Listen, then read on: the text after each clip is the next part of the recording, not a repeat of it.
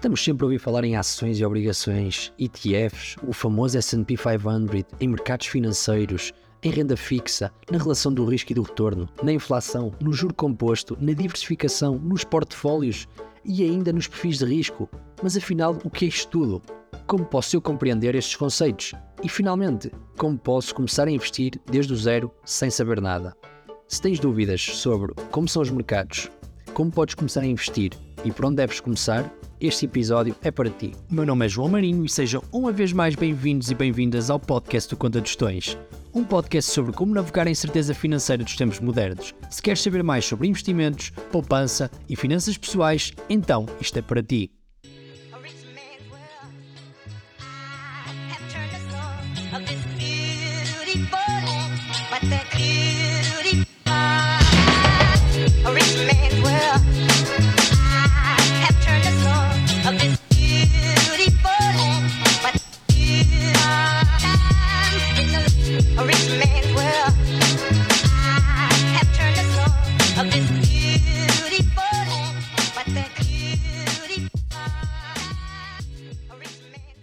Olá, olá, contadores de tostões. Muito bem-vindas e bem-vindos. Mais um episódio, ou mais uns episódios. Porquê? Porque hoje vamos falar de como começar a investir. E a minha ideia é eu fazer isto um bocadinho, ou melhor, no momento em que, estou a gravar isto, vou se calhar alongar-me. Em vez de, estar aqui a policiar o tempo, vou falar sobre investimento hum, seguindo, seguindo aqui as, as minhas notas e aquilo que é hum, ou que, que eu acredito que sejam as guidelines para começarmos a investir, hum, para que depois possa então se calhar cortar os episódios e fazer isto numa espécie de, hum, de subtemporada ou temporada de como começar a investir em se calhar dois, três, quatro episódios, não sei, onde, onde vou abordar o tema desde o zero, tentar simplificar, tentar simplificar os conceitos no primeiro episódio e depois no- nos restantes ser um bocadinho mais prático para que vocês possam então ouvir isto em, em, vários, em vários episódios diferentes, mas que no, no, no cômputo geral consigam ter uma ideia, ter as bases de como começar a investir. Eu nos episódios anteriores já tinha falado nos, nos pilares da- das finanças pessoais, nos, nos quatro pilares mais importantes. Vocês, ouvindo alguns episódios e indo ao blog, conseguem ter a teoria e conseguem também ter uma parte da prática, mas a verdade é que os episódios eh, são mais fáceis, às vezes, às vezes digerindo e não, não estando a ler, estando a ouvir, conseguimos, se calhar, encaixar melhor os conceitos. No fundo, é, é, é como estar numa sala de aula, com alguém a explicar-nos parte dos temas. Portanto, tive, tive aqui esta ideia que acho que pode ser útil para, para vocês que ouvem o podcast e acho que não faz sentido hum, fazer, fazer isto assim, tudo de seguida e tudo de enfiada, num episódio longo, não é? É mais vale hum, ir falando sobre o tema, ok? Tendo uma estrutura, não, não quero, ou melhor, vou tentar não andar aqui de um lado para o outro, senão fica confuso. Tendo uma estrutura, eh, guiar-vos sobre, sobre como começarem a investir. Hum, Portanto, isso é mais demoras hoje, vamos falar no porquê é que devemos começar a investir.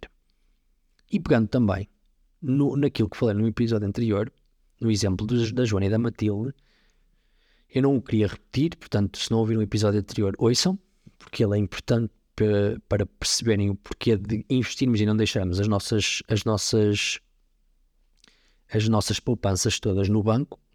Isto quer dizer, de termos maior retorno do que aquilo que uma conta poupança nos poderá dar, que estão próximas de zero ou no máximo 2% de rentabilidade, porque é que devemos investir e procurar pelo menos a média daquilo que o mercado teoricamente nos deu no passado, os 10% ao ano, e também estando conscientes que retornos passados não prevêem nem indicam retornos futuros.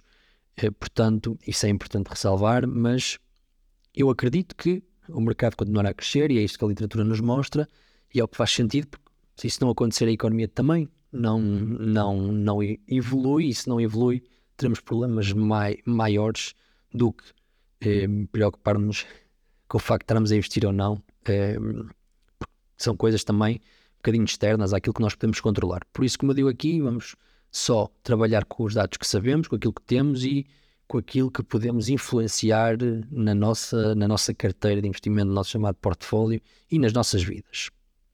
E para começar, eu falaria um bocadinho sobre a história dos mercados. Sobre a história dos mercados, eu acho que também já abordei isto no episódio do S&P 500, mas a verdade é que se vocês olharem e procurarem no Google sobre eh, o S&P, eh, o S&P 500, encontram desde da, da sua da história do índice, encontram hum, uma evolução do mercado desde 1920 até os dias de hoje, claramente eh, ascendente, claramente crescente. Ou seja, este, este índice sobre basicamente a economia e os mercados como um todo, desde, desde, desde que existem, é verdade que eles remontam a 1600 e pico, se não me, engano, eh, mas desde que existe o mercado mais moderno americano, vamos, vamos cortando isto para, para 1900,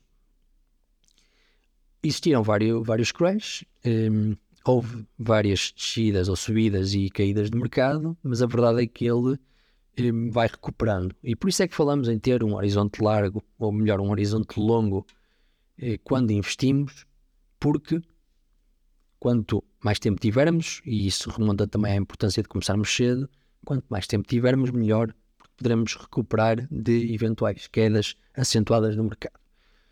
E vocês podem pesquisar um bocadinho mais sobre as crises que já existiram. Provavelmente, vocês são da minha geração, a crise de 2008 de subprime foi aquela que mais os tocou, porque se passaram muitas dificuldades.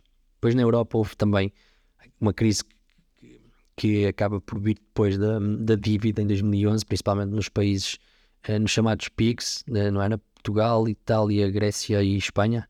Se, acho que era assim. Hum, mas pronto, Portugal e Grécia muito mais acentuado eh, da dívida. Pronto, vocês provavelmente lembrar-se-ão, se não podem pesquisar um bocadinho sobre o tema.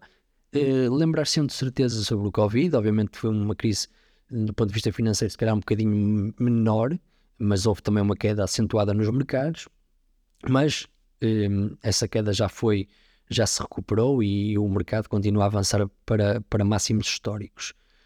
Há também importante nos anos, anos 90, 2000, a dot-com, eh, o dot-com crash, que, como o nome indica, teve a ver com, com a bolha com a internet, eh, com a bolha da internet e com, as, com, com a especulação que houve à volta do, do setor tecnológico e das empresas relacionadas com a internet. Eh, isto tem a ver com o surgimento da World Wide Web eh, e pela, pela bolha especulativa ali que se criou neste período e que depois teve um, um impacto enorme porque e um impacto significativo na economia global, onde houve muitos despedimentos, muitas falências e, e perdas substanciais para os investidores, quando, quando toda aquela sobrevalorização das empresas e da bolsa acabou por, ser corrigida, eh, porque se percebeu que a internet era uma coisa boa, mas que, que não era aquilo.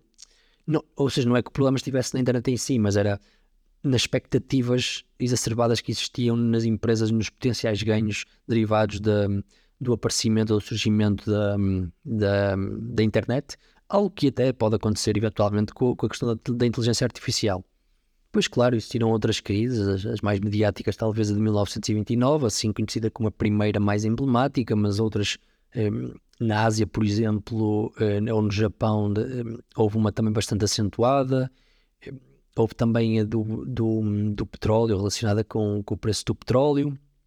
Existiram N crises, eh, umas mais fortes que outras, umas mais acentuadas que outras, mas a verdade é que não devemos eh, ter medo ou ficar preocupados com estas, com estas descidas e subidas eh, e que isso nos, nos proíba eh, ou nos limite começarmos a investir. Desde que tenhamos um horizonte temporal longo, por isso a importância de começar mais cedo, eh, muito provavelmente não seremos tão impactados por, por estas descidas e subidas. O que me leva a um ponto muito relevante de ser discutido, que tem a ver com, com, com muitas vezes quando, quando algumas pessoas nos dizem, ou quando nós pensamos, ah, então, mas agora está tudo muito caro, não quero comprar. Quero comprar quando estiver barato. Porque está caro, eh, acho que está demasiado caro, prefiro esperar. E pronto. E a verdade é que o impacto de estar fora do mercado, e eu vou-vos deixar eh, algumas sources no, na descrição do episódio, o estar fora do mercado é bem pior do que comprar caro, ok? Obviamente, obviamente não vamos comprar caro e vender barato, mas porque a questão aqui não é vender, é fazer hold e esperar muitos anos. Portanto, é normal que exista essa preocupação, mas lembrem-se que não esperem para entrar no mercado. O melhor dia para começar a investir foi ontem e o segundo melhor dia é hoje.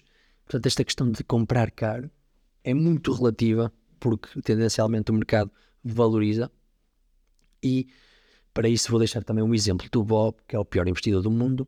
E o Bob é, é basicamente é um vídeo animado que, que está, que está no YouTube e eu acho que é bastante elucidativo na questão do, de investir ou não nos market picks.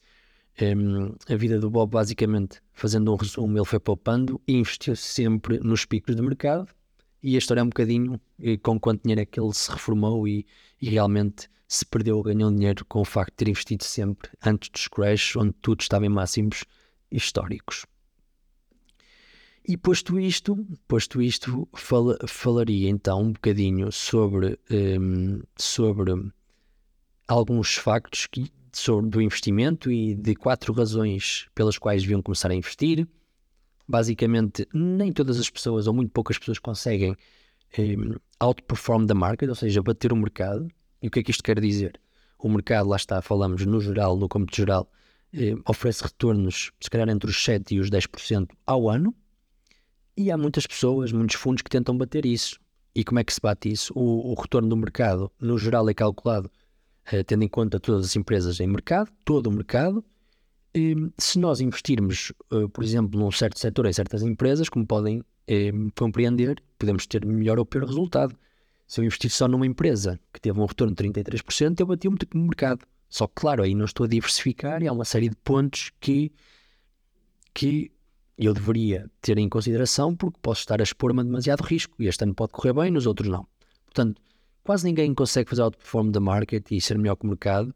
Eu diria que para 99% das pessoas que estão a ouvir isto, inclusive para mim, o melhor é estarmos sempre um, a investir passivamente em algo e não a tentar ativamente bater o mercado, porque isso é muito time consuming, leva muito tempo, muita pesquisa malta, lembrem-se, há gente profissional a fazer isto e não o consegue e cobram fees enormes, portanto, porque é que nós deveríamos fazê-lo, não é? Não, não é nosso trabalho e com aquilo que é o rendimento passivo, eh, que nos dá, ou melhor, desculpem, aquilo que é o rendimento que nos dá, por exemplo, o investimento passivo de investir apenas no, no mercado ou num tracker do mercado, poderá valer mais a pena. Agora, se tu tens uma estratégia mais agressiva e te queres reformar daqui a 10 anos e tens 20, aí vais ter que procurar algo que dê esse retorno, se calhar não é suficiente o dinheiro que procuras com retornos de 7%. Mas bom, um, uh, em geral também as, uh, as ações dão esse retorno, se calhar em média de 10 a 11% ao longo dos anos e o que é renda fixa, o que são as obrigações nos Estados Unidos à volta dos 5%. E pronto, voltamos também ao facto de, de que uh, o, o, o investimento passivo é o, o, mais utilizado e é a estratégia de investimento mais utilizada. Falaremos de outras estratégias também nos próximos episódios. E é aquele que é ideal para a maior parte dos investidores que estão a começar. Portanto, se tu estás a começar, o ideal é que tu investas num índice eh, passivo, como o S&P, que segue o mercado, e, e que fiques um bocadinho por aí até estares mais confortável e construís alguma riqueza ou fores valorizando o teu portfólio para começares a investir em ações.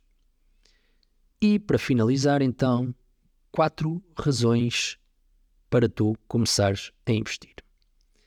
E uma delas é que investir faz com que o teu dinheiro trabalhe para ti.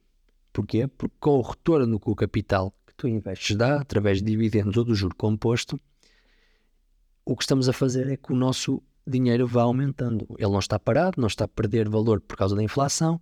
Portanto, se nós investirmos, o nosso dinheiro está a trabalhar por nós através do juro composto. E entramos aqui num conceito que é o que é o juro composto. E o juro composto não é mais do que o juro acumulado ao longo do tempo adicionado àquele capital inicial que tu investes. Este juro atua ou atuará então sobre o dinheiro que tu investes e o juro já acumulado gerado por, esse investimento e assim sucessivamente ao longo dos anos.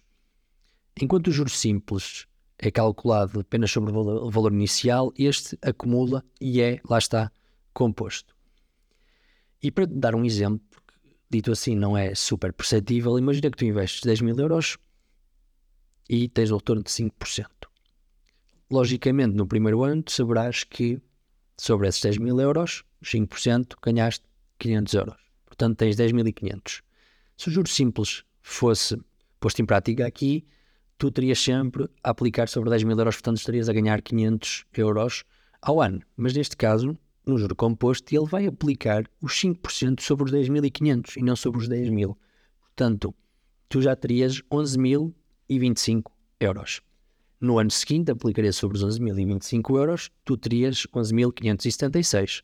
E no ano seguinte, aplicaria sobre os 576 e tu terias 12.155. Como tu podes perceber, se fosse juros simples, ao fim de dois anos, tu terias 11 mil euros versus 11.025, ou seja, a diferença ainda é pouca. Mas se tu fizeres este exercício durante 10, a diferença continua a aumentar e aumentar e aumentar. E isto é o efeito e a magia do juro composto.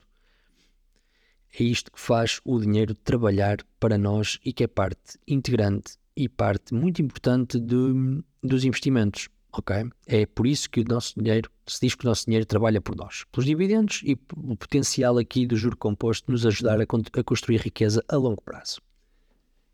E então, ponto número 2, investir ajuda-nos a atingir as nossas metas financeiras.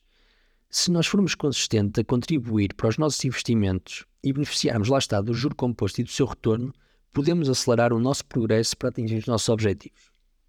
Todos nós conhecemos, e se calhar a maior parte das pessoas que nos rodeia, são pessoas que poupam a vida toda para chegar à reforma. Perfeito, e ainda bem. Principalmente se conseguirem ganhar bem e gastar pouco. No entanto, o potencial é muito maior se nós investirmos o nosso dinheiro e conseguimos chegar lá muito mais depressa. Façam o exercício de ter 10 mil euros, como foi feito com o da Joana e da Matilde, de investirem a 2%, aquilo que o banco, ou melhor, não investirem, terem 2% de retorno, ou zero ou menos por causa da inflação, e o ter 10%. Vocês vão chegar a um valor eh, X muito mais rápido se o retorno for muito maior, não é? Ou seja, isto é, isto é um bocadinho lógico. Quanto maior for o retorno, mais rápido chegamos a um valor, ao valor que queremos atingir. Portanto, ajuda-nos a acelerar este processo. Depois acaba por ser, e ponto número 3, uma maneira de preservar valor e de fazer um hedging, ou de nos cobrirmos, digamos assim, contra a inflação. Como a inflação nos faz perder poder de compra, e já falamos sobre isto, não é que tu tenhas 10 mil euros no banco e para o ano tenhas menos. Não, não vais perder esse valor. No entanto, os 10 mil euros este ano compra, compram mais do que comprarão para o ano. Portanto, isto sucessivamente tem um poder enorme. E se tu pensares com estas taxas de inflação de 7%, também compounded, vais estar a perder muito valor ao longo daqui a muitos anos. Portanto, investir ajuda a fazer um, a fazer um, um hedging, ou seja, a contrapor o, o poder da inflação, porque dá a oportunidade de acelerares a tua, a tua riqueza muito mais do que eh, a inflação e a preservar o valor desse teu dinheiro. Quero com isto dizer que se a inflação for 2% nos próximos 20 anos e tu tiveres retornos de 10%, o teu retorno real acaba por ser 8%. Portanto, tu estás, a gerar dinheiro, não é? Enquanto se tu não tivesses tu estarias a perder. Obviamente, se tiveres retornos iguais aos da inflação, tu não estás a ganhar muito, mas ao menos preservas o valor do teu dinheiro. E, no último ponto, é uma maneira de criar fontes adicionais de rendimento.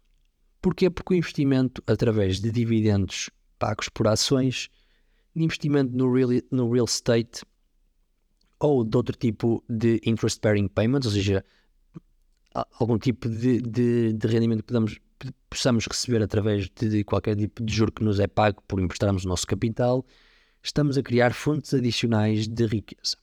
Quando somos jovens, é melhor ter eh, dividendos a serem acumulados para o futuro e não distribuídos, poderemos falar disso depois.